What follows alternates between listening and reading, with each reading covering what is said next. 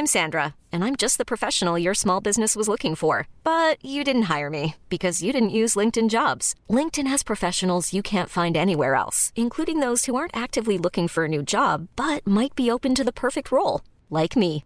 In a given month, over 70% of LinkedIn users don't visit other leading job sites. So if you're not looking on LinkedIn, you'll miss out on great candidates like Sandra. Start hiring professionals like a professional. Post your free job on linkedin.com/achieve today.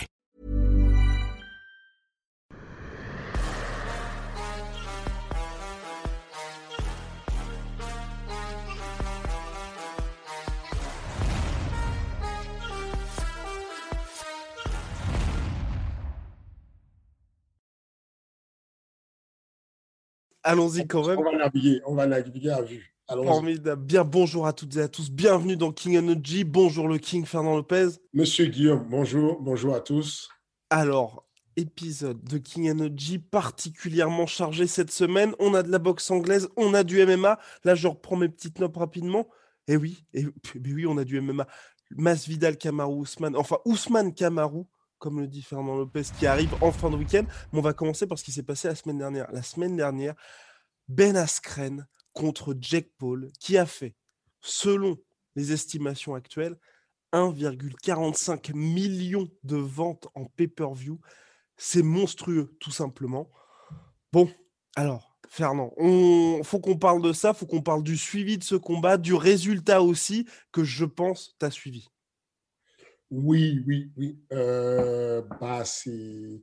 Ce qui est marrant, en fait, dans, la, dans, dans, dans le- l'écosystème du MMA, c'est qu'en général, enfin du sport de combat, c'est qu'en général, euh, de la même manière qu'on a regardé le combat de Conor contre euh, Mayweather, où tout le monde disait, mais non, c'est impossible, c'est pourri, c'est pas un combat intéressant. Tout ce qui dit ça, moi en premier, je paye le PPV pour regarder. Donc, toi, tu parles de 1.4, mais moi, je pense que euh, le chiffre officiel, c'est 1.7. Voilà, ce qui est monstrueux en termes de pay-per-view. OK? En, euh, donc, mine de rien, ça veut dire que c'est un combat qui a quand même attiré la curiosité des gens. Y compris, l'une des preuves que le combat valait la peine, c'est que des acteurs du monde se sont trompés sur qui allait gagner. Et quand un combat, on ne sait pas qui va gagner, ça devient intéressant. En gros, Freddy Roach, le plus, celui qui est considéré comme le plus grand entraîneur de boxe anglaise, Mais a qui a coaché Ben Askren, donc il était un peu biaisé. oui, bon, euh, baiser, faut pas abuser, quoi. Ce qui a passé à la télé, il a dit que Ben Askren peut mettre KO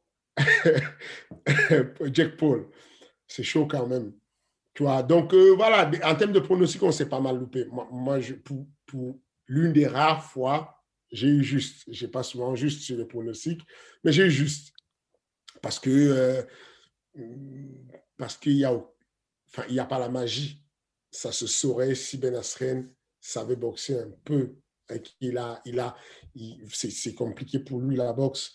Et, et ce jeune-là, c'est plus facile pour lui d'avoir des transferts d'habilité motrice sur un cerveau vide où il n'y a rien déjà comme boxe et pouvoir mettre le one-two dessus, c'est plus facile pour lui que de Ben Askren qui a appris à faire, à, faire une flexion des jambes pour boxer. C'est-à-dire que pour qu'il y ait un coup qui passe chez Ben Askren lors de sa carrière, il fait une feinte de lutte et puis il envoie le coup. Sinon, ça ne marche pas du tout. Sinon, en temps normal, debout face à un être humain, ça ne va, le coup ne va pas toucher, tu vois. Donc, bon, voilà. C'est un, combat qui valait la peine quand même d'être vu puisque les chiffres le disent. Finalement, c'est ça qui valide euh, l'histoire, c'est que euh, il a passé son coup. Moi, ce, qui me, ce que j'ai observé, votre podcast avec Polydomso, notamment sur le fait euh, que disait qu'il faudrait qu'on arrête cette stratégie-là de rabaisser le MMA et de penser que la finalité, c'est la boxe. Dès qu'il y a un mec qui a réussi en MMA à l'UFC, son rêve, c'est d'aller faire la boxe. Mais ça, c'est de la posture du spectateur. Un spectateur lambda classique, un- surtout un puriste comme Polydomso, qui est un expert sur les sports de combat, voudrait voir purement et simplement du bon sport. Mhm. Quelque chose qui valide. Et on ne peut pas oublier les aspects de sport. La vie, elle n'est pas si lisse sur le sport. Sportivement parlant, l'UFC, c'est le sport par excellence pour la médiatisation. C'est le sport qui te sort de zéro à la lumière en un clic pour la médiatisation. Numéro un sur la médiatisation. Euh, par contre, la boxe anglaise, c'est le sport qui te sort des chiffres que tu n'as jamais vus de ta vie. Mhm. Donc, si tu es un athlète et que tu veux mettre ta famille à l'abri du besoin, tu as une lecture de jeu qui n'est pas la même. Moi, j'ai deux filles. Tous les jours de, ma vie, j'espère léguer à mes filles un héritage. Un héritage dans un premier temps moral, parce que j'espère que mon passage sur la terre sera une trace d'une moralité dont mes enfants pourront être fiers. Un héritage physique, financier, pour qu'elles puissent avoir des études payées ou quelque chose. Dans ce cadre-là, mettez-vous à la place de Ben Astren qu'aurez-vous fait? Aujourd'hui, à l'UFC, en 2020, sur le classement des personnes qui sont payées à l'UFC, il y a 14 hommes et femmes qui ont été champions de l'UFC en 2020, ou qui étaient déjà champions de l'UFC en 2020 en tout cas, y compris les ceintures intérimaires. Voici les salaires. Ça passe de 230 000 de Peter Yan à 6 millions de Khabib. Je vous parle de 2020. Est-ce que vous vous rendez compte que le plus gros salaire qu'a touché Peter Yan, champion de son État à l'UFC dans la meilleure organisation, c'est 230. Et derrière ça, vous voulez dire à un mec comme Ben Astren de ne pas aller faire ce combat où il va toucher un demi-million et mettre à l'abri sa famille. C'est ça la question. C'est que moi, en tant qu'être humain, je ferai tout ce qui est licite, tout ce qui est légal pour pouvoir léguer quelque chose, pour pouvoir laisser quelque chose à, mes enfants.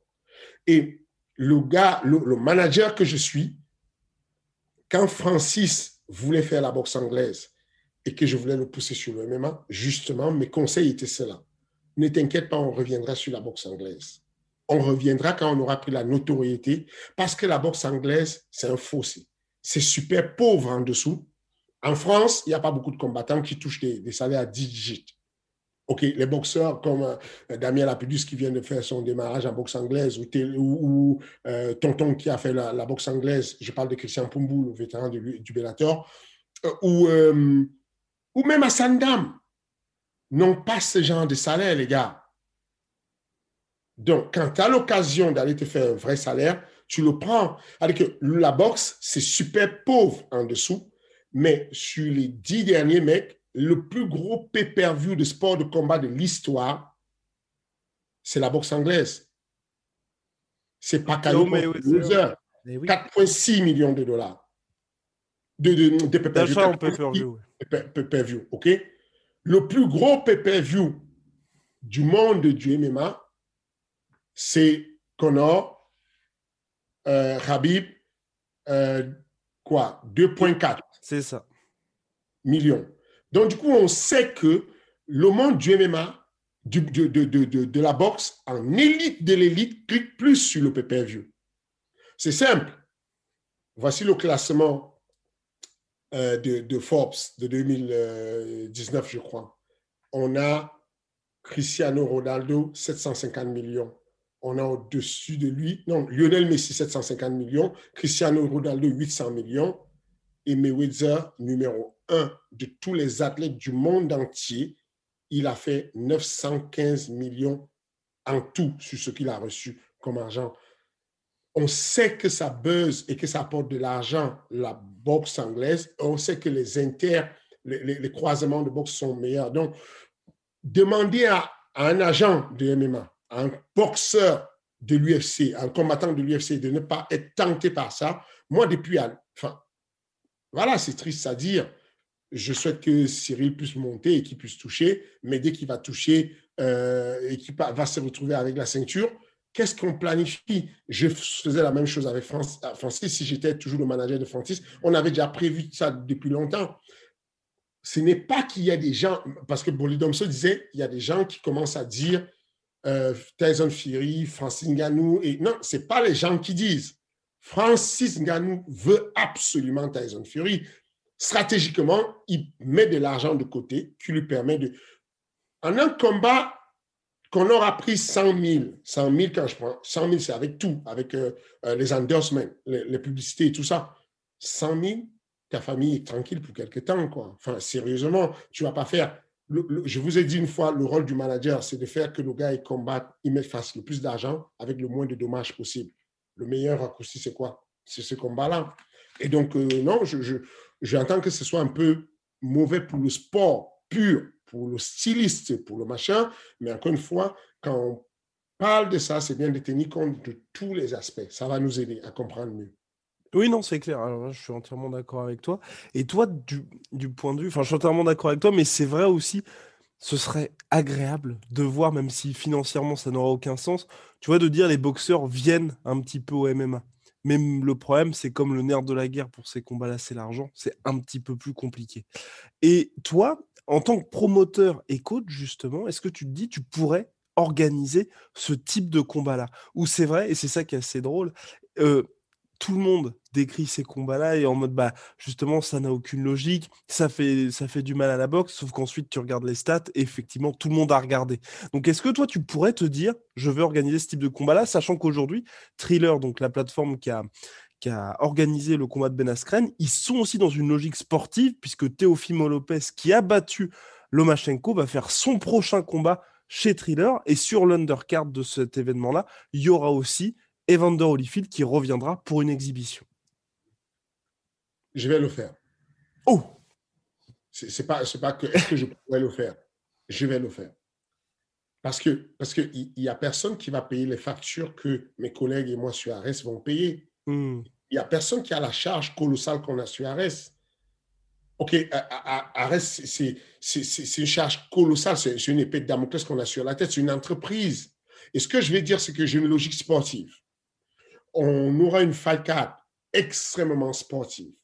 Mais il est possible que sur quelques arrêts, on puisse avoir un combat ou deux combats de personnes qui ont essentiellement un attrait, un attrait euh, comment dire, euh, médiatique pour qu'on puisse faire monter le niveau du sport. Encore une fois de plus, c'est que le puriste de sport veut voir la logique interne de sport pas détruite. Il veut que la technique soit pérennisée et qu'on dure dans ce qu'il a toujours vécu comme sport. À côté de ça, le mec qui est ouvert à l'évolution veut voir le sport évoluer. La question est celle-ci. Est-ce que vous êtes prêt à regarder le Muay Thai qui se pratique toujours dans des petites salles, de, de petits gymnases, avec très, très rarement quelques événements qui sortent du lot parce que le Muay Thai est resté très traditionnel et qu'on n'y a pas mis le tampon sportif. Parce que quand tu vois le Muay Thai à la télé, sur Canal, puis ils avaient un contrat et que tu as pendant tout le truc des, chansons de à la tradition du Muay Thai, le rameau et tout ça, bah, ça te tue le sport. C'est qu'on est en train de faire le croisement entre l'art martial, la tradition, avec le côté entertainment. Ça ne marche pas. Si on veut l'entertainment, il va falloir suivre le pas, suivre la médiatisation. Et, ce que j'essaie de dire par là, c'est que les deux ne sont pas incompatibles. Il n'est pas incompatible que une plateforme comme Thriller ait la puissance de frappe de faire un gros combat d'un gars qui, euh, bah, qui, a, qui affronte des gens qui sont au top du top et en même temps avoir parce que ça fait évoluer le sport. Ça nous pousse à réfléchir, ne serait-ce que sur la technicité. Aujourd'hui, toi et moi, on pourra discuter sur la technique de Ben Askren en boxe anglaise et sur la technique de Paul Jack ou Jack Paul, je ne sais pas comment on, dit, sur ce qui est de sa, de sa boxe. Et ça, ce sera grâce au fait que on a vu ça. On n'est pas obligé de discuter techniquement que du très haut niveau. On peut discuter du très petit niveau aussi, de façon à ce qu'on puisse élaborer dessus. C'est ça qui apporte un peu plus de visibilité. Aujourd'hui, on peut cracher sur eux comme on veut, mais nous sommes ceux qui avons payé le PPV pour arriver à 1,7 million de personnes qui ont regardé en live. Nous sommes les personnes, les médias. Vous savez que quand vous mettez Jack Paul Ben Asren, ça clique. Donc, ça nourrit l'écosystème. Vous mangez grâce à ces mecs-là. Pas essentiellement, mais aussi grâce à ces mecs-là. Le sport, techniquement, on revoit les techniques, on revoit les choses à faire et pas faire grâce à ces mecs-là. il ne faut pas que ça devienne dominant, mais ça a sa place. Et donc, je dis encore très clairement, euh, sans aucune ambiguïté, je pourrais le faire. Je, je, je, voilà, je, l'avais déjà envisagé euh, avant que le Covid ne nous stoppe et, et je pourrais le faire à l'aise. Et pour toi, l'essor un peu de ces exhibitions, ça vient d'où? C'est vrai qu'il y a quelques temps, ça, ça, existait beaucoup moins. Là, on a quasiment tous les six mois un combat d'exhibition majeur. Ça vient du fait encore, comme je dis, c'est le sport business. Ce mot-là est détestable pour les personnes qui ne sont pas intéressées. Ça veut dire que je me mets à votre place ceux qui ne sont pas intéressés par le sport business. Je suis un informaticien, je suis un, chauffeur de bus, RATP ou n'importe quoi. Je gagne ma vie correctement. L'écosystème du business du sport, je m'en moque. Je viens regarder un combat à la télé. Tout ce que tu veux que ça m'intéresse de savoir que Ben Askren a ramené 500 euh, 000 chez lui? Je m'en moque, je veux un beau combat. Donc, je comprends son point de vue à ce monsieur-là. Mais d'un autre côté, il y a des personnes qui vivent de ça, y compris les acteurs eux-mêmes en premier. Vous posez la question à Francine Ganou. Si jamais tu faisais le combat contre Tyson Fury, tu préfères le faire en MMA à l'UFC ou tu préfères le faire par HBO à l'extérieur de l'UFC Mais je, peux me tromper, mais je pense que Francine Ganou dirait à 99%, bah, je vais le faire hors UFC. Parce qu'à l'UFC, les salaires sont plafonnés. les salaires sont plafonnés. Je vous dis, euh, regarde. Après, pour Connor, l'UFC avait pris une grosse partie des gains de Connor McGregor également. Oui, encore une fois de plus, ce n'est pas l'événement UFC qu'il a organisé. HBO hmm.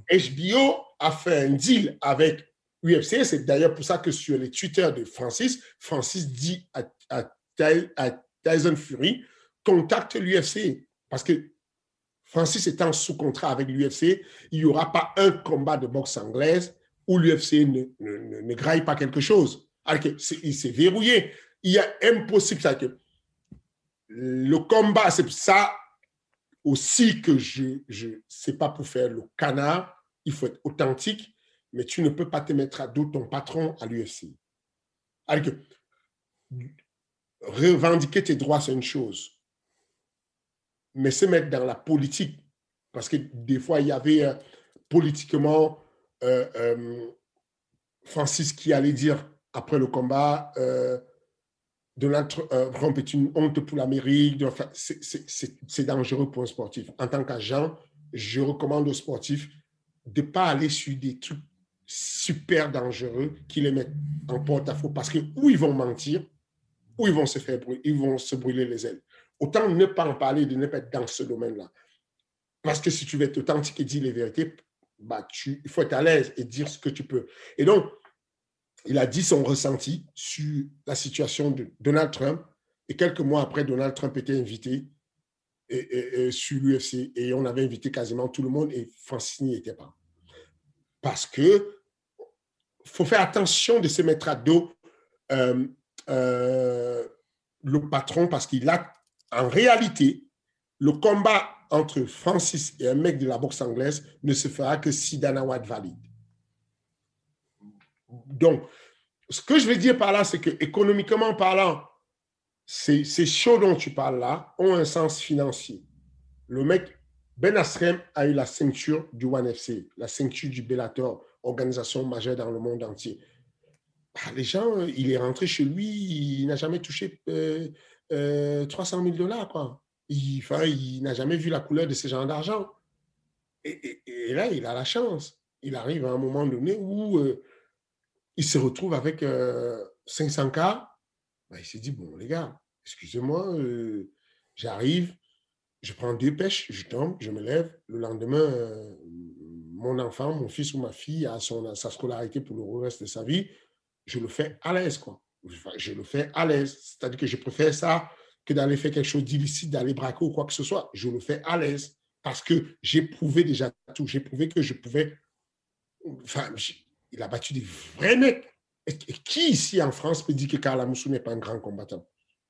Karla Moussou a, été battu à plate couture contre, sur Ben Asren pendant 5 rounds de 5 minutes aux États-Unis à l'UFC. Alors que à Moussou, c'est un knockout power. Il a couché tellement de mecs mais n'a pas pu le coucher parce que l'autre avait adapté sa boxe au style du MMA. Donc aujourd'hui, il n'a plus rien à prouver, il est à la retraite, il a besoin de mettre sa famille à l'abri. Ça, c'est quelque chose qu'on doit entendre. Mmh, complètement. Bah là, je, je te rejoins parfaitement là-dessus. Et puis de toute façon, c'est vrai que c'est le genre de combat quand il y a aussi des, on va dire, des joutes qui sont sportivement intéressantes, comme tu l'as dit, ça fait avancer le sport. En tout cas, il faut vivre avec ça parce que c'est vrai qu'avec ce qui s'annonce, que ce soit Jake Paul, que ce soit Logan Paul, potentiellement contre Floyd Mayweather, bah, ça va continuer quoi qu'il arrive. Bon, maintenant, on va passer à l'événement qui arrive ce week-end, UFC 261. Jorge Masvidal, Kama Ousmane, volume 2. Aujourd'hui, j'ai parlé avec l'un de tes élèves les plus connus, les plus émérites, Taylor Lapillus, également commentateur de l'UFC de son état. Il est du même avis que moi. Il voit une victoire claire de Kamaru Ousmane. La plupart des gens avec lesquels, enfin même tous les, toutes les personnes avec lesquelles je parle de ce combat-là, voient une victoire de Kamaru Ousmane.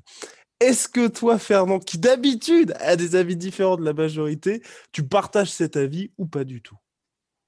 Je partage cet avis. Oh, ah voilà. je partage cet avis. Ça va être difficile de, de battre euh, Ousmane. Ça va être difficile. Mais encore une fois de plus, soyons prudents. enfin, je, ne voulais pas que tu te lèves très mal à l'aise euh, euh, le lendemain du combat et que tu sois gueule de bois de ouf parce que tu n'avais pas prévu ça. Ce que je vais dire, c'est que, comme il a dit Masvidal, il n'y a aucune chance qu'un être humain à qui on donne un short notice vis-à-vis de moi en moins de six jours sorte conscient de la cage. Si j'ai eu le combat en moins de six jours et que j'ai fait une décision avec Ousmane Camaro, ça veut dire que je suis un danger pour lui quand j'ai un camp d'entraînement anti. Ça tient la route ce qu'il dit.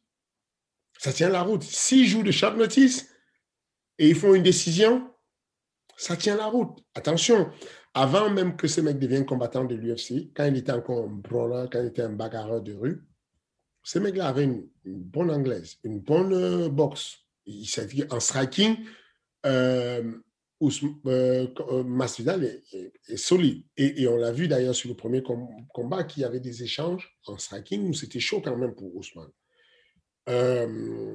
Mike Brown n'est pas n'importe qui. On a un vrai match entre deux coachs solides. Euh, Trevor Whitman, qui sur la carte va avoir beaucoup de boulot. Donc, mhm. il est possible que ça dissipe un peu la concentration. Parce que sur ce combat, il ramène avec lui Rose Namajunen de Tough Rose Namajunen, qui va combattre pour la ceinture aussi, pour le titre mondial. Et sur la même carte, il a Ousmane Kamau, sur la même carte. Et c'est les deux combats à suivre en plus. Voilà, les deux combats se suivent successivement. Moi, je sais que d'expérience, ça m'a causé des déboires d'avoir des combats qui se suivaient. Raison pour laquelle, ah oui, raison pour laquelle, à la suite de, on avait fait une compétition euh, au Cage Warrior où on avait quatre combats et on avait enchaîné quatre, euh, on avait une victoire et trois défaites. Parce que ça venait du fait que dans la même salle, on avait des gens qui allaient combattre, revenaient, étaient tristes, allaient combattre, revenaient, étaient tristes, et ça avait une influence sur les autres. À la suite de ça, on a décidé avec notre comité de sage au MMA Factory de créer des cellules. Dorénavant, quand on a des événements dans la même salle de sport, on crée des cellules complètement indépendantes. Il y a un coach, un assistant avec un combattant, un coach, un assistant avec un combattant dans des espaces séparés de façon à ce qu'ils ne puissent pas communiquer, qu'ils ne puissent pas se communiquer les, les, les, émotions. Euh, et ça nous a beaucoup, ça nous a beaucoup servi. statistiquement, on a vraiment upgradé tout. On a, on a beaucoup d'expérience comme ça, je pense que en France, on est la seule organisation qui a déjà enchaîné des combats à l'UFC sur le même, la même carte, deux personnes à l'UFC, comme avec euh, à l'époque Michael Lebou et, euh, et Taylor Lapulus à, à, Zagreb, je crois. non, c'était, je sais plus, en Allemagne ou à Zagreb, en Croatie, je ne sais plus où c'était. Mais en tout cas, on, a une expérience d'avoir des, des, personnes de haut niveau sur les mêmes cadres, sur les mêmes événements. Et à chaque fois, quand on va à Abu Dhabi, par exemple, où il y avait euh, Alan Bodo, euh, où il y avait euh, Nasruddin avec Cyril Alan Bodo sur la même fight week, on les sépare sur des cellules différentes. Des personnes ne se contaminent pas du tout. Et puis, on, on essaie de vivre ça de façon à ce qu'on soit concentré. Donc, je pense que on sous-estime cet effet-là, mais Trevor Whitman aura beaucoup du mal à rester concentré sur le combat de Rose ou alors sur le combat de euh, Ousmane, avec les deux dans la même soirée. De l'autre côté, on a Mike Brown, qui est l'un des meilleurs entraîneurs au monde. Je, je pense sérieusement que quand tu es un entraîneur, quand tu as perdu une fois à la décision contre un mec et que tu te poses et que tu sais qu'à la fin d'année, il y aura les MMA Awards du meilleur coach, quand tu te poses sur le dossier du gars, tu te poses sérieusement sur le dossier du gars. Mais encore une fois, je, voilà, je dois être honnête. Si je dois mettre un biais, je le mets sur Cameron Ousmane.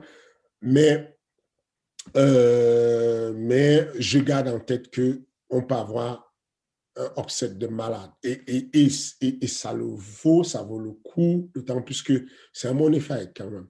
il faut, faut, faut, savoir que... Un million d'eux en short notice. Voilà. C'est-à-dire que les mecs, on a prévu, on a prévu, on a prévenu Vidal de prendre l'avion en bouffant des pizzas six jours avant l'événement et il a vendu 1,2 million de pay-per-view. On peut dire que c'est Vidal qui l'a vendu. Parce que Ousmane ne vend pas tant que ça des pay-per-view. C'est phénoménal. D'ailleurs, la preuve, c'est que Masvidal est classé quatrième aujourd'hui. Et sur une défaite. Et il est sur une défaite.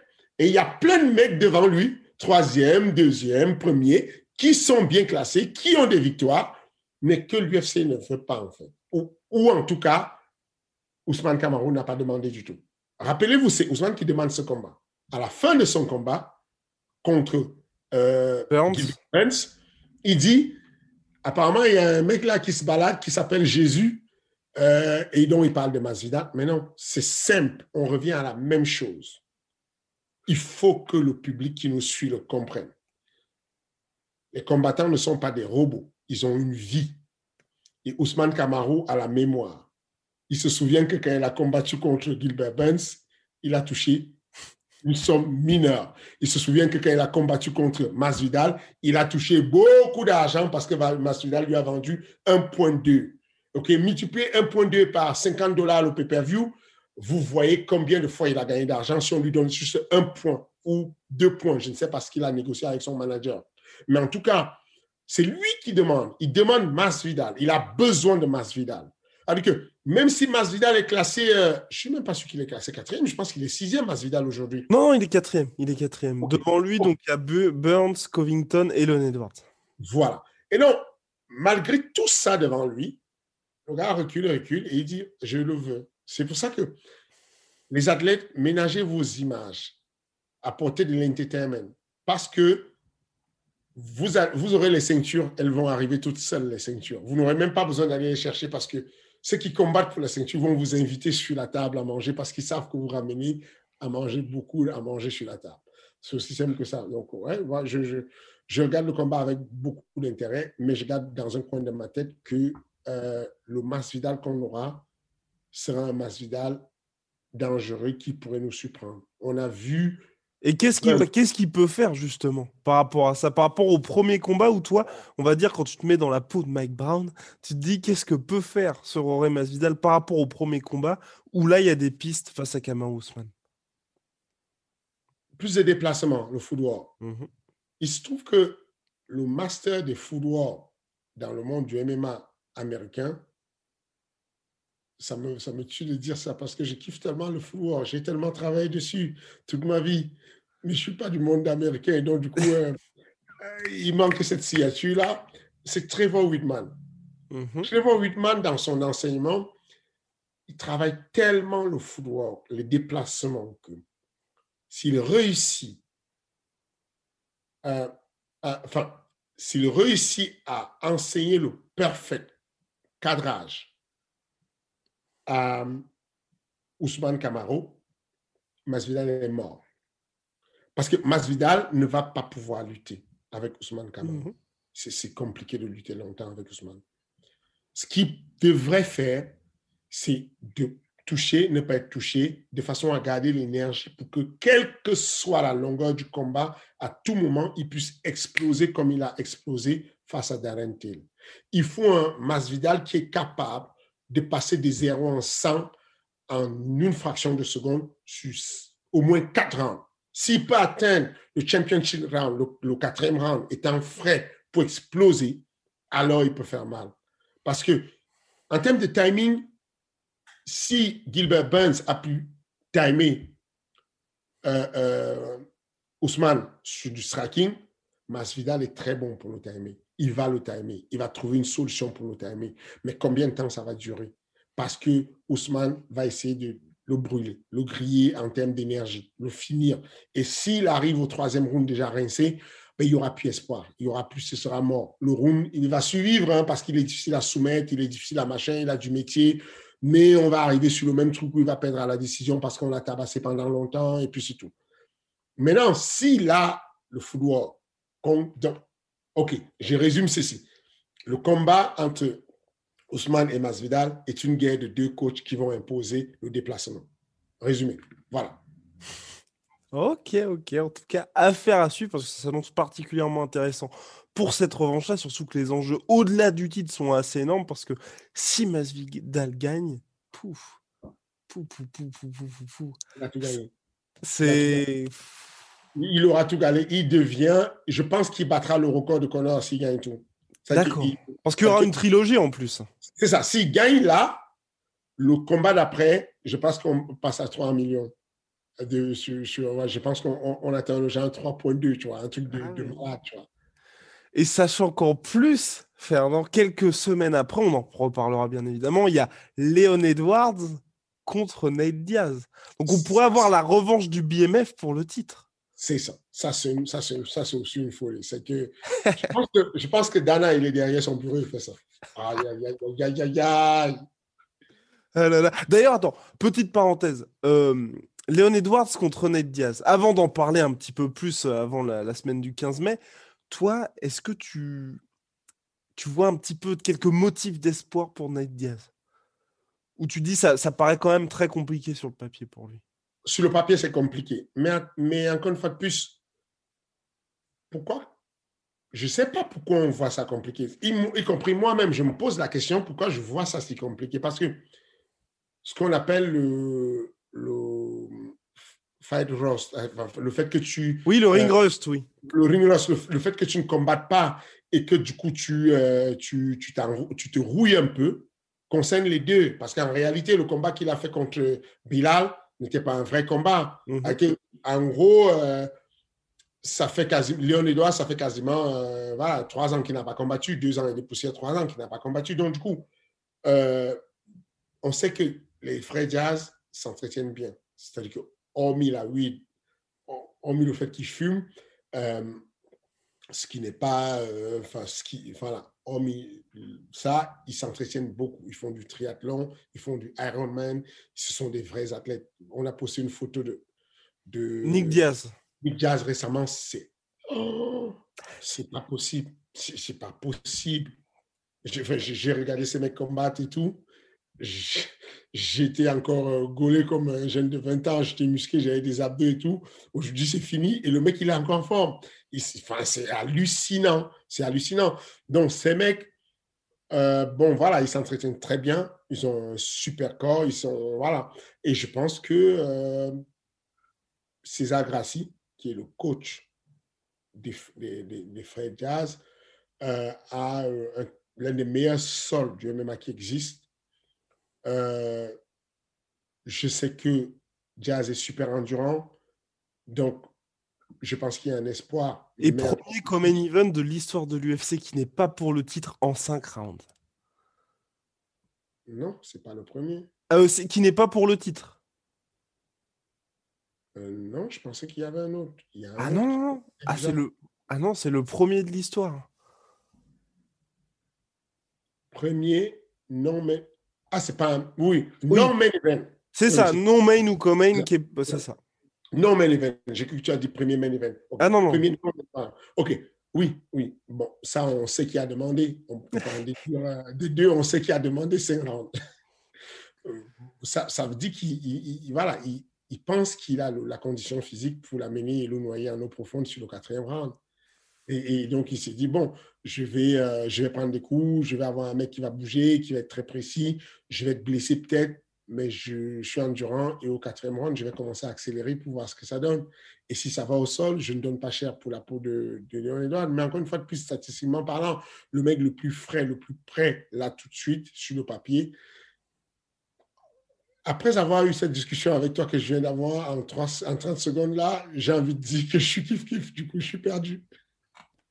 Aïe, aïe, aïe. Bon. je suis perdu. Ça, ça, ça, c'est chaud quand même. Là, là je, pendant que je te parle, j'ai réfléchi, je me dis c'est tendu quand même. Parce que les gars ont, les gars ont la, quasiment la même durée sans avoir combattu. Le plus endurant, c'est Diaz. Le, meilleur au sol, à mon avis, en termes de, de, de connaissance au sol, c'est Diaz. Le plus endurant en boxe, qui peut continuer à boxer jusqu'au cinquième round, c'est Diaz bon, il a intérêt à, il a intérêt à nous sortir le meilleur Edwards qu'on ait vu.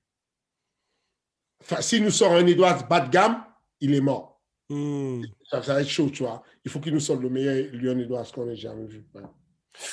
En tout cas, bref, à suivre. Avant de s'attaquer bien évidemment au, au co-main event féminin parce que tu es un fervent défenseur du MMA féminin. Et là, ce week-end, il y a quelque chose de particulièrement intéressant. Il y a quand même un truc parce que chaque semaine, on parle du Twitter de Fernand Lopez. Donc, très actif sur Twitter. Fernand, récemment, a fait des tweets justement par rapport à l'UFC et à leur sold out shows. Donc, le fait qu'il fasse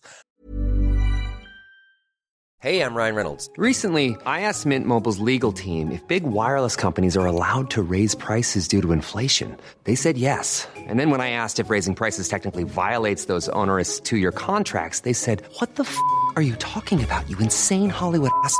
So to recap, we're cutting the price of Mint Unlimited from $30 a month to just $15 a month. Give it a try at mintmobile.com slash switch. $45 up front for three months plus taxes and fees. Promoting for new customers for limited time. Unlimited more than 40 gigabytes per month. Slows. Full terms at mintmobile.com. Tous leurs événements qu'ils se vendent, qu'ils fassent salle comble en quelques minutes. Donc là, il y a l'événement de ce week-end 261. Le 262 du 15 mai, c'est aussi vendu en quelques minutes. Et bien évidemment, le retour de Connor, c'était pas en quelques minutes, c'était en quelques secondes pour moi, ça reste un mystère. Qu'est-ce qui fait que là, le fait qu'ils décident de réouvrir et qu'on soit, c'est pas des petites salles, hein, c'est des 15 000, 20 000 places. À chaque fois, ça se vend en quelques minutes. Et quand même, le, le premier là, je peux comprendre, mais le Oliveira contre Michael Chandler, qui se vend dans quelques minutes seulement aussi, c'est complètement fou. C'est un vrai mystère, honnêtement, d'autant plus que on sait que statistiquement, en ce moment, les payeurs des pay-per-view paye à la dernière seconde. Mmh C'est-à-dire que euh, vous avez vu euh, le, la plateforme de, du Glory avec la exact, exactement. parce qu'il y avait une, déjà des frénétique à la dernière minute. Les personnes ne veulent pas investir à long terme, de se dire, je paye mon PPV maintenant, je paye ma place maintenant euh, pour aller regarder au stade et tout. Donc, les gens se disent, mon PPV, je le paye à la dernière minute. Le FFA Challenge, c'est pareil. Sportal, euh, la plateforme sur laquelle se pose euh, Fight Nation a sauté. À un moment donné, ça s'est terminé sur Facebook. Donc, les, gens ne s'engagent pas à payer pour un spectacle en avance parce qu'avec la restriction du Covid et tout, il y a des gens qui vont peut-être pas voyager, peut-être des combats annulés. Mais quand il s'agit de, de, la place assise à l'UFC, c'est hallucinant. Enfin, ça reste un mystère. Je ne sais pas ce qui se passe. Je pense que simplement,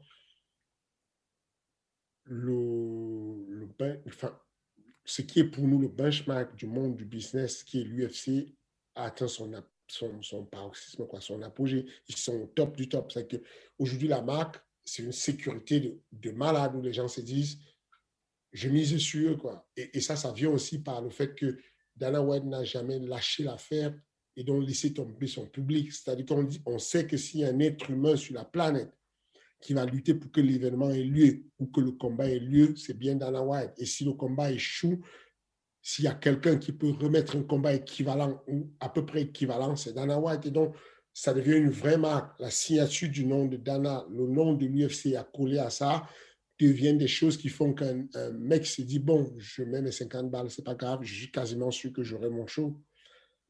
Je pense que c'est ça le, truc. Et, euh, et, puis, on en a marre de pas sortir. la personne se dit, OK, au pire des cas, on va me rembourser mes sous, mais j'ai envie d'être parmi ceux qui seront dans le SAD ce jour-là. Je pense que c'est ça. Hein. A raison, a raison. Et j'ajoute, j'ajoute que même la plateforme ESPN a craché lors de Conor McGregor, Dustin Poirier. Donc ça n'arrive pas qu'en Europe. Hein. Ça n'arrive pas qu'en Europe, bien évidemment. Alors, comme main event, Wiley contre Rose Namajunas. Fernand, je mets une pièce dans la machine Fernand Lopez et c'est parti. Allez, allez, là, on veut tout savoir parce que ça, ça s'annonce particulièrement indécis. C'est un combat compliqué. Euh, en gros, moi, j'ai rarement été impressionné par une, combattante comme Willy C'est effrayant ce qui s'est passé avec euh, Rose Majonas. Avec euh, Andrade, tu veux dire avec, avec, Ou Johanna Johanna Jedrzejczyk Avec Johanna c'est une folie ce qui s'est passé. Hein. C'est-à-dire que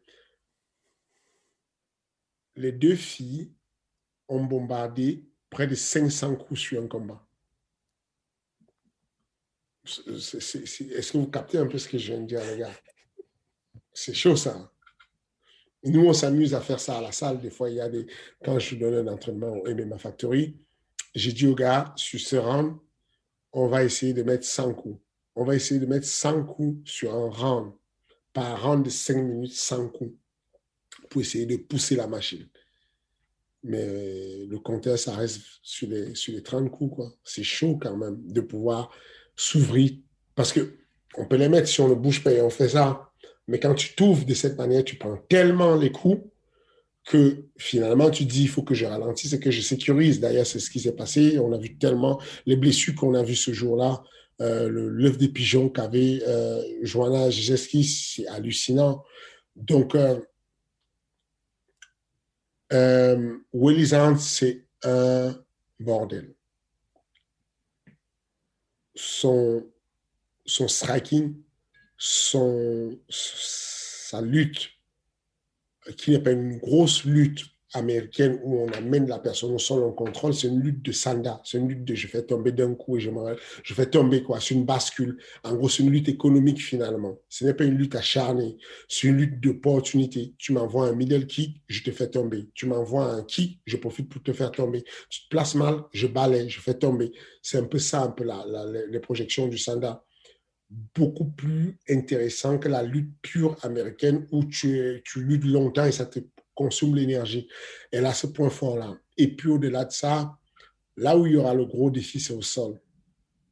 L'un des sols les plus sous-estimés à l'UFC, c'est le sol de Rose dans ma jeunesse. Mhm. C'est un sol démentiel. Si vous repartez sur les, les combats du stuff de Rose dans ma jeunesse, où on l'a connu, Ultimate Fighter, phénoménal. C'est vraiment, euh, elle a l'un des meilleurs sols qui existent sur le MMA parce que une grande souplesse, euh, j'en ai déjà parlé sur un podcast précédent où je vous parlais de la manière euh, qu'il ne fallait pas se tromper de penser que parce qu'on a mis un sparring homme à une femme, parce que le gars qui fait la boxe, le sol, la lutte, il est beaucoup plus rapide, beaucoup plus puissant, alors c'est le bon sparring pour la femme. La manière dont se déplace la ceinture pelvienne des femmes, le bassin, la manière dont elles bougent quand elles sont au sol et qu'elles vont attaquer des soumissions, n'a rien à voir avec ce que font les hommes. Il y a des angles d'attaque sur lesquels les hommes, les hommes sont plus statistiquement poussés à aller attaquer la ceinture scapulaire, les membres supérieurs, à, attaquer la kimura, le cou, ce genre d'attaque, alors que les femmes sont super fortes pour aller chercher tout ce qui va nécessiter les, jambes en escalier, ok, tout ce qu'on appelle les triangles, les clés de bras, ce genre de trucs, euh, euh, tout ce qui va nécessiter la fermeture du corps, le buste qui va aller chercher le corps avec des, des, des, des positions de garde comme la rubber guard et tout ce qui va avec. Donc, on sait que au sol, elle est compliquée à gérer. Euh, et d'ailleurs, on le voit sur ceux qui ont regardé euh, les vidéos, le countdown de l'événement, on voit qu'il y a une grosse partie mise sur le sol pour Willy Zhang avec son camp d'entraînement. euh, de, pouvoir maximiser dessus et de faire un vrai sol qui va élever le niveau et aller matcher si ça va au sol. Euh, en termes de boxe, on a d'un côté Willy qui est extrêmement puissante. Ça tape dur. Vraiment, elle tape comme un bonhomme. Ça tape sérieusement. Euh, et puis d'un côté, la précision.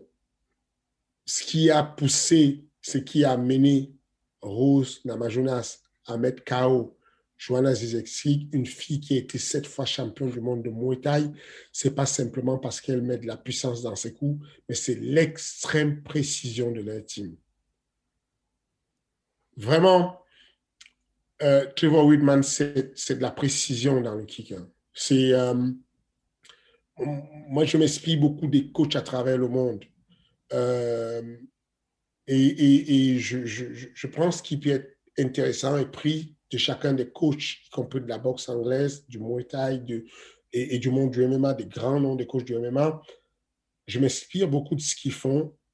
Et il y a deux choses sur lesquelles je m'inspire de Trevor Whitman. C'est les déplacements, sa manière de traiter les déplacements. Parce que je vous disais encore précédemment que je, je, je me jette un peu des fleurs dessus parce que c'est, l'un de mes domaines de prédilection. J'adore le déplacement. J'ai inventé des déplacements. Et Trevor, la manière de le faire est assez pour les États-Unis. Les États-Unis, on ne parle, il n'y a pas beaucoup de footwork dans les clubs de MMA aux États-Unis. Il y a plus de footwork dans la boxe anglaise.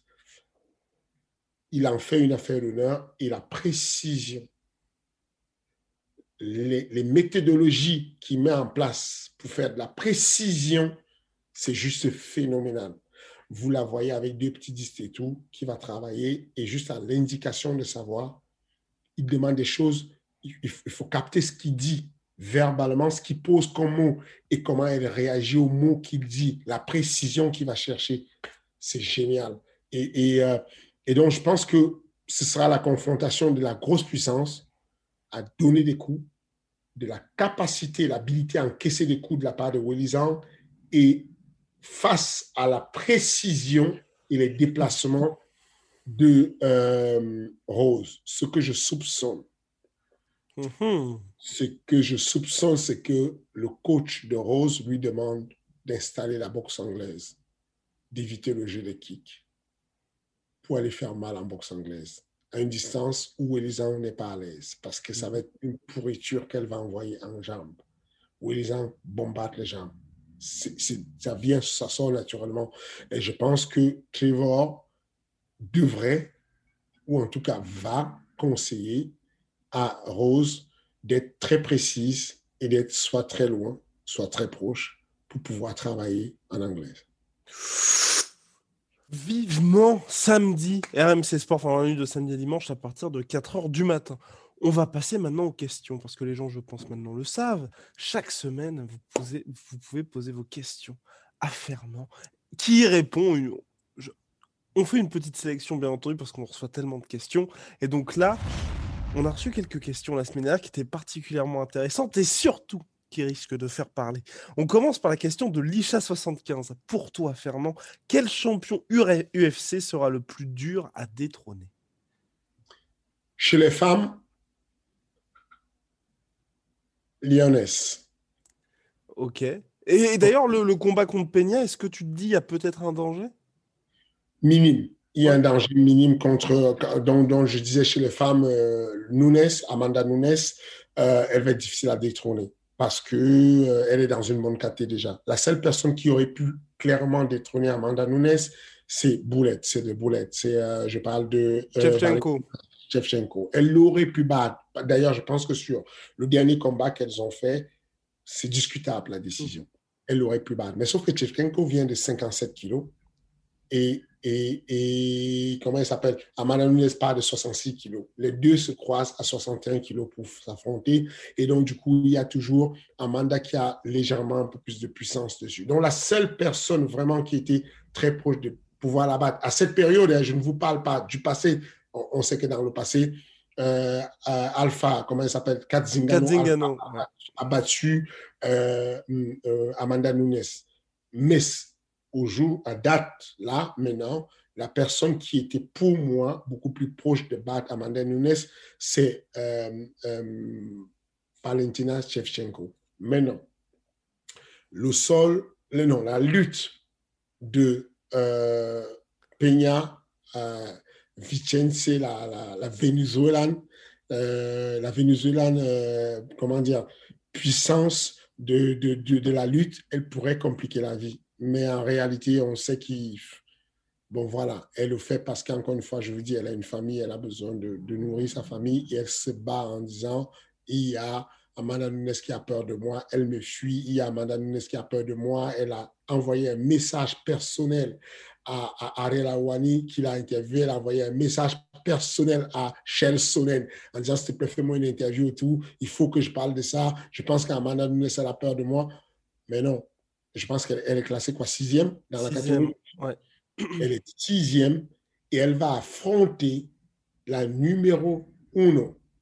Et elle pense qu'elle va la elle dit, je vais la pousser, je vais prendre des coups, mais je vais la pousser dans le dernier retranchement et je vais la mettre en difficulté, je vais la mettre mal. Et même si j'ai perdu par soumission récemment, j'ai amélioré mon sol, je suis une tueuse, je sens que je peux la battre, je peux la soumettre, donnez-moi le combat. Et puis au pire des cas, vous avez quoi perdre? Je vais perdre le combat, c'est moi qui va me faire tabasser, donnez-moi le combat. Ça, c'est ça la réalité qu'il faut retenir. C'est que, quel que soit ce qui se passe, elle aura son demi-million parce qu'elle va faire la ceinture. Donc, à partir de ce moment, elle y va pour son demi-million, mais il y a une, petite partie que si on a une Amanda Nunes qui s'est levée du pied gauche, qui n'aligne pas tout de suite son one-two, parce que si, qu'on soit d'accord, hein, si euh, euh, la Vénézuélienne prend le 1-2 d'Amanda Nunes, il y aura mort d'homme. Elle va faire la ceinture. Ça va être dur c'est un bonhomme. Ça, ça tape sérieusement, tu vois. Maintenant, comme je dis encore, elle a une lutte qui est chiante. Elle est vraiment compliquée. Il faut pas. Elle, elle a raison qu'elle lutte bien. Elle lutte. Voilà. Donc, c'est possible. Euh, chez les hommes. Mais chez les hommes, c'est, euh, à mon avis, euh, Ousmane Kamaro. Oh. Ousmane Kamaro, il, il, est difficile à battre. Il est parce que parce que parce qu'il boxe bien il, boxe bien, Ousmane. Il, a, fait des ajustements qui sont parfaits. Il a, un jab, c'est un jab, ce qu'on appelle un jab éduqué. C'est un vrai jab éduqué. C'est un jab, tu le vois, tu te dis, c'est l'école de boxe, quoi. C'est un jab, paf, ça, c'est alignement segmentaire parfait, l'épaule engagée, la hanche engagée, il est dedans. Il a des bons crochets, il est solide sur ses appuis, il est assis, il a une lutte euh, compliquée. Ça va être difficile. Et aussi, dans la KT, il y a un mec qui pouvait le mettre tout de suite en danger, c'était Gilbert Burns. Parce que pour mettre en danger sérieusement. Covington, tu le mets pas dans cette catégorie-là? Non. D'accord. C'est pas, la, pas la lutte qui va le mettre en danger. C'est pas la boxe qui va le mettre en danger. C'est le sol qui pourrait le mettre en danger. Moi, moi ce que j'espérais, c'est que il donne tout, y compris le tirer dans la garde pour élever son sol. Gilbert Burns à l'un des meilleurs palmarès du sol mondial. Mm -hmm. Et ce qui se passe, c'est que quand on arrive à bien boxer comme Gilbert Burns, quand on arrive à, à lutter décemment comme Gilbert Burns, on se met à s'appuyer dessus, on oublie les origines. Moi, à ma petite dimension, si on me donnait le combat de Gilbert Burns contre Ousmane Camaro à gérer en tant que head coach, je donnerais tout sur un sol. Je ferai un camp d'entraînement avec trois experts, les meilleurs des meilleurs experts du sol de, de, des Panaméricains, des de, des IBGG, tout ce qu'il y a de meilleur au sol, sans kimono, attirer les gars au sol à faire du sol. Je prends des grands lutteurs, des solides lutteurs, gros appui, des défenseurs qui ferment le jeu du sol et je me débrouille à ce que Gilbert Burns puisse les renverser, puisse aller chercher le dos. On est en train de tourner, il y a, une tonne euh, de techniques des fois qui apportent que de la potion d'en dessous. Parce que le mec, je veux lui prendre la kimura par exemple et qui bloque sur la kimura, je balance la main au-dessus de ma tête, dont ma tête passe sous son aisselle et je suis déjà dans son dos. Voilà le genre de technique que je verrais en fait je, je l'amènerai en eau profonde. Pas parce que je peux l'amener. Tu, ne peux pas. C'est dur pour Gilbert Ben de miser sur l'amener au sol, mais c'est facile pour Gilbert Ben de tirer Ousmane Camaro dans la garde. Et Ousmane va accepter pour aller faire le grand impact parce qu'il a les bases solides. Maintenant, je miserai trois mois d'entraînement à faire que Gilbert Bess, il tourne dans le dos, il prenne le dos, qu'il finisse le combat. Il y a un combat qui a eu lieu, un combat féminin samedi dernier. C'était contre euh, c'était Peña ou je ne sais pas comment elle s'appelle, j'oublie son nom, ça va être dur. C'est une jeune fille qui est sur une série de défaites. Elle était sur trois défaites consécutives. Elle n'avait pas gagné depuis 2014. Elle a, elle, elle a affronté une jeune fille qui était à 5-0. Mm -hmm. Et cette fille-là, euh, cette fille-là dont je parle, qui était sur trois défaites consécutives, s'est retrouvée trois fois dans le dos d'une fille qui la jetait qu'il a dominé littéralement en lutte. Jessica Parce... Penney contre Lupita Godinez. Merci beaucoup. Ce combat, allez le voir, vous allez vous rendre compte de la possibilité d'une fille qui est underdog sur la lutte, qui est mauvaise en boxe, et comment elle va faire pour aller chercher le dos. Elle s'est retrouvée trois fois dans le dos de son adversaire voilà la stratégie dans laquelle la personne, à mon avis, qui peut battre Ousmane Camaro, c'est quelqu'un qui a fait toutes les grosses compétitions du sol au monde. Et qui, quand il va se retrouver dans le dos d'Ousmane, où il n'y a plus la lutte, où il n'y a plus la boxe, ça devient un domaine compliqué pour Ousmane. Là, non, voilà, c'est pour ça que je, je, pense que, à mon avis, c'est le combattant le plus difficile à détrôner. Parce que dans les autres KT, euh, ah, il y, a, y, a, y, a, des tueurs dans les autres KT. C est, c est, ça va bouger. Ok, ok, bah je partage cet avis en tout cas sur Nunes Ousmane. Petite pièce quand même sur Yann quand il aura récupéré sa ceinture Bantamweight, parce que là aussi je pense que ce sera compliqué d'aller le chercher. Enfin, deuxième question mon cher Fernand, de MLS Scred. Comment arrives-tu à déceler le potentiel de quelqu'un, Fernand? Alors, les éléments qui me saute aux yeux, les premiers éléments, c'est va être l'eau calme. Récemment, sur. Euh, c'est fou parce que Mathieu Nico a organisé son événement, FFA Challenge, et parmi ses élèves, il me montre un de ses élèves qui combat. Et il me dit Regarde ce jeune, fais attention à lui, et encore un ou deux combats, et je te l'envoie sur Ares éventuellement pour, pour du management sur d'autres grosses organisations.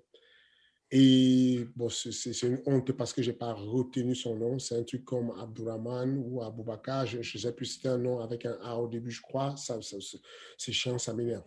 Euh, mais euh, ouais, je n'aime pas quand je ne peux pas répéter ou retenir le nom de, euh, d'un athlète. et puis, tu pourrais faire ça. Tu pourrais m'aider à. Tu, il faut, dans cette émission, il faudrait qu'on ait un, un archiviste. C'est vrai, c'est vrai. Quelqu'un quand, quand, on fait ce genre de truc, il nous balance un blaze, il nous donne quelque chose, il nous dit quelque chose. La régie. La régie. La, la, régie, on demande à la régie de nous donner un nom. Normalement, c'était un gars qui combattait à 84 kilos, ou non, 77 kilos, 84, je ne sais plus. Grand détail, je crois qu'il a fait le Common Event ou le deuxième Common Event en tout cas. Euh, et, euh, et ce, ce gars-là, je, donc Mathieu me dit de le regarder. Et la première des choses que je fais quand je le regarde, ce mec, la, première des choses que je dis à Mathieu, quand Mathieu me dit alors, qu'est-ce que tu en as pensé? C'est que je dis, j'adore son calme. Les Anglais, les anglophones ont un bon mot pour parler de calme. Ils parlent de collector. On dit le gars était composed, collect. C'est qu'en gros, la personne égale toutes ses émotions, il reste euh, concentré malgré les situations difficiles. Il a pris un décès knockdown, ce jeune, et il a vécu un moment difficile, il est allé chercher, il a collé le mec, il s'est calmé, il a réfléchi. C'est le cas de Nassourdine qui se prend un, un, gros coup de tête à un moment donné sur son combat, son dernier combat, non, son premier combat, qui le sonne, mais il va tout de suite aller accrocher le mec, remonter, être calme et réorganiser le combat.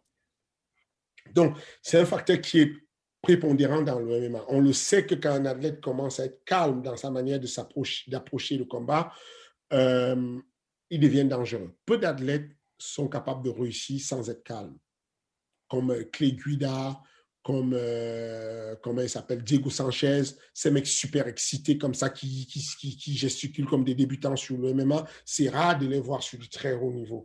Donc, c'est un facteur que je regarde beaucoup. Facteur le plus important, mais que je regarde en deuxième position. C'est-à-dire que là, là, je vous parle d'un facteur qui saute tout de suite à mes yeux quand je vois combattre le mec. Facteur le plus important, le plus prépondérant, l'intelligence. Je ne vous parle pas de l'instruction des études que le gars a fait.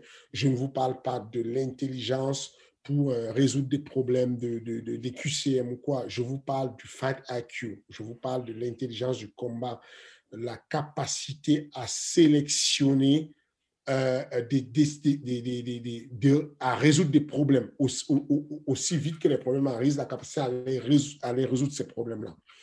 Euh, donc voilà, le fight IQ, c'est quelque chose que j'aime beaucoup parce que ça détermine beaucoup de choses. Le fight IQ ne vous détermine pas simplement l'intelligence pour aller gagner le combat, mais ça vous détermine l'intelligence des choix que vous faites avec votre entourage. Des fois, un management va aller en, en sucette parce qu'il manque d'intelligence chez l'athlète. Ça m'est des fois arrivé beaucoup. Il y a des athlètes qui pensent qu'ils sont intelligents, mais qui se trompent tellement parce qu'ils ont une vision jeune. Ils sont en mode je sais, je sais ce que je fais, je sais. Et ils vont perdre un fil d'actualité sur le bon management.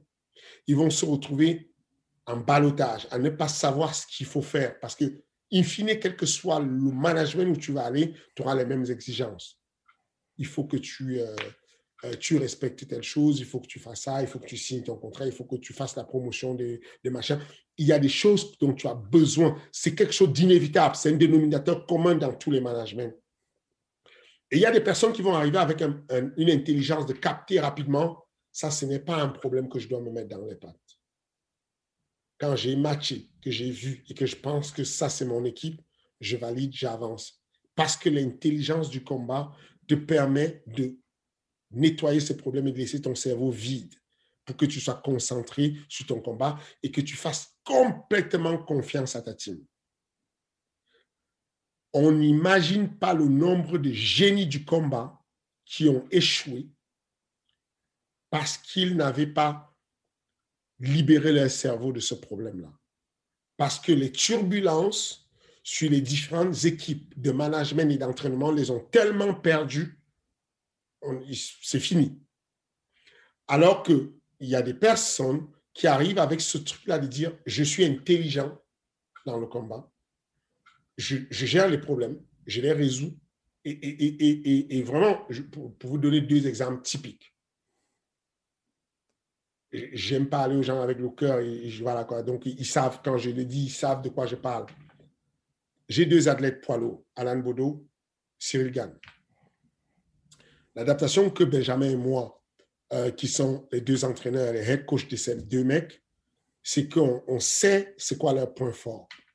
Quand on parle, on, sait que même si intellectuellement, dans la vie de tous les jours, Alan Boudou est intellectuel, instruit, intelligent, on sait que son microprocesseur pour le combat va moins rapidement que celui de Cyril Gann on est d'accord, on a validé, ils sont d'accord, ils ne vont pas m'en vouloir s'ils écoutent la vidéo, ils savent que je dis quelque chose qui est sincère.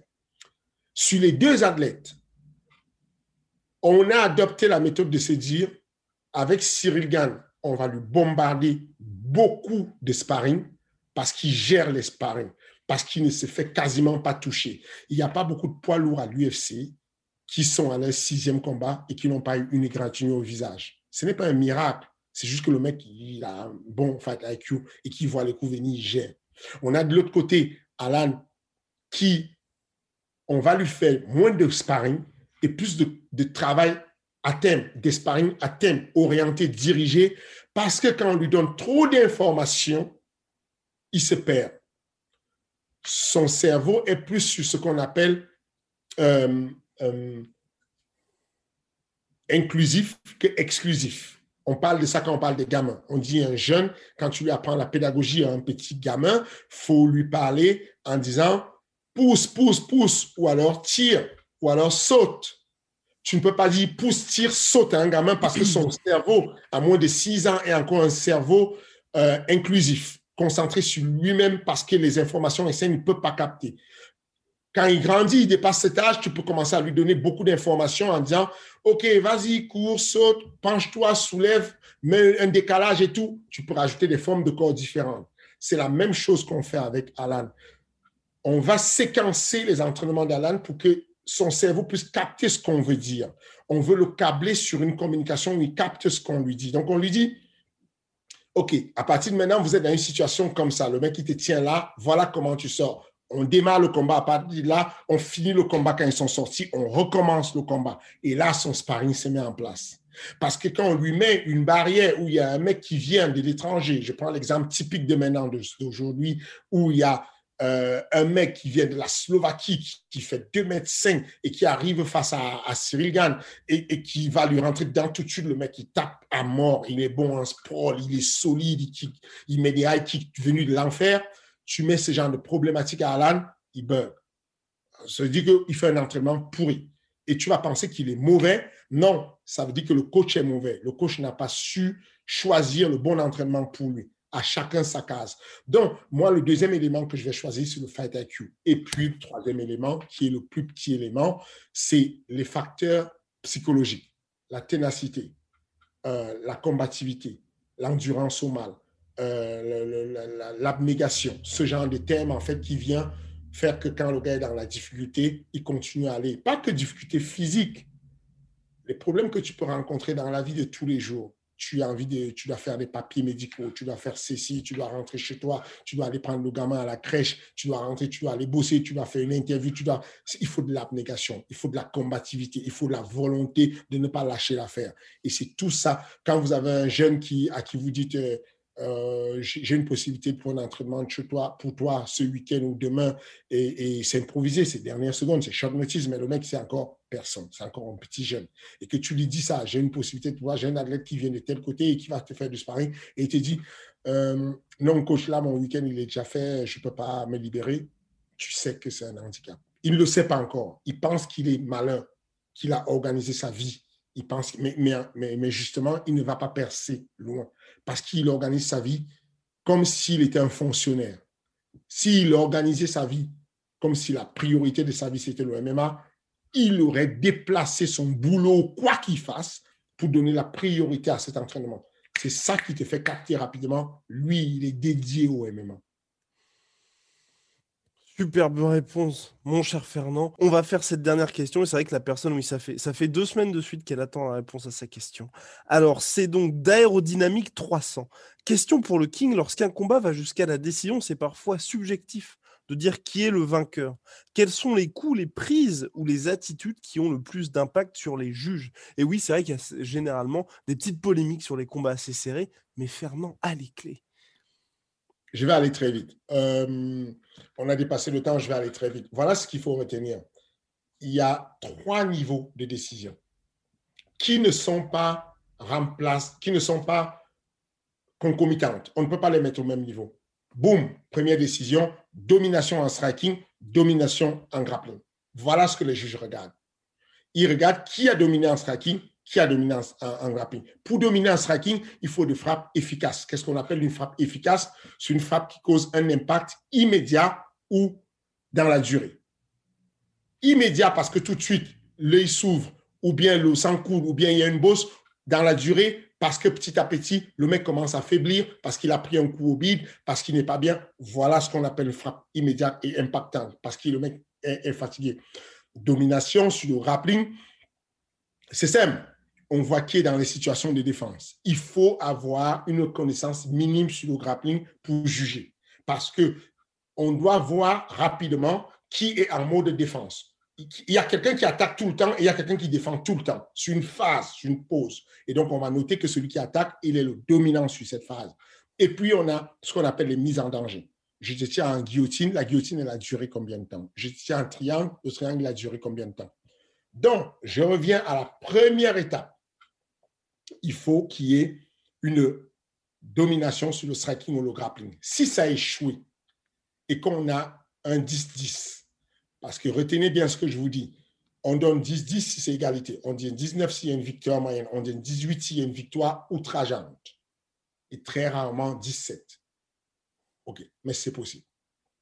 Maintenant, si on a cette égalité, alors les juges tombent sur le deuxième truc, agressivité. L'agressivité n'est pas je ne suis pas moins agressif parce que je fais le footwork et que je me déplace.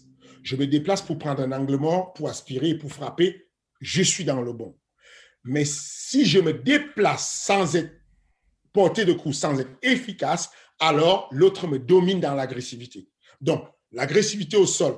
Je me pose au sol, je fais semblant et puis je mets des petits coups, euh, machin, c'est différent que je me pose au sol et je suis agressif. L'intention pour regarder si on est agressif au sol, c'est qui fait des actions dans le but de finir le combat, de stopper le combat, d'arrêter le combat. Voilà ce qu'on appelle agressif. Ça, c'est la deuxième phase. On arrive à égalité, ce qui est quasiment impossible. Déjà, c'est quasiment impossible d'arriver à égalité sur domination striking, rappelez.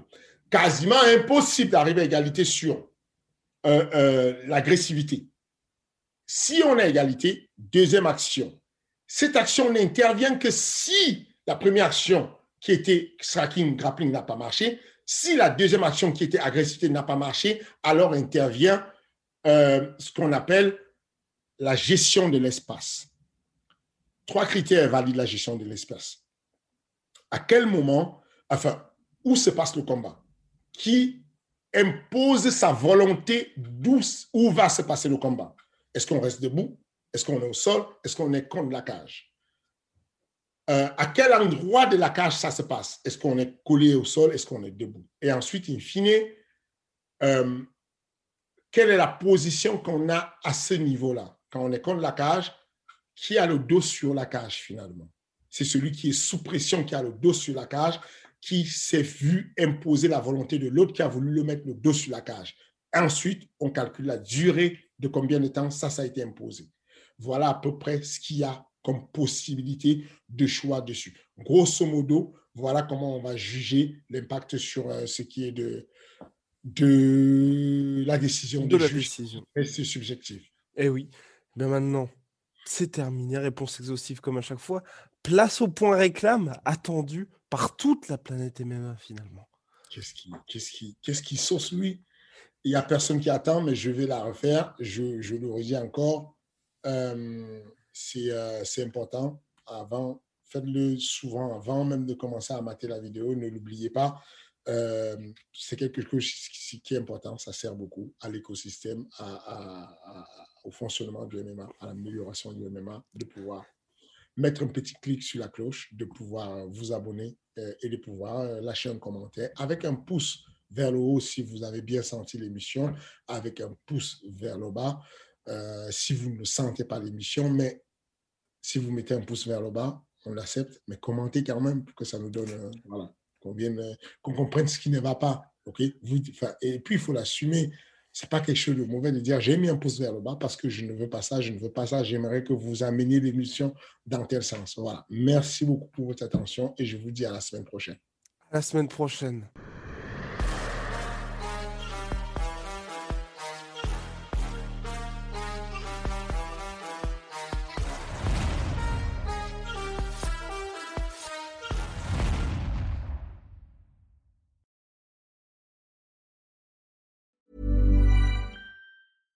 Catch yourself eating the same flavorless dinner three days in a row? Dreaming of something better? Well, HelloFresh is your guilt-free dream come true, baby. It's me, Kiki Palmer. Let's wake up those taste buds with hot, juicy pecan-crusted chicken or garlic butter shrimp scampi. Mm.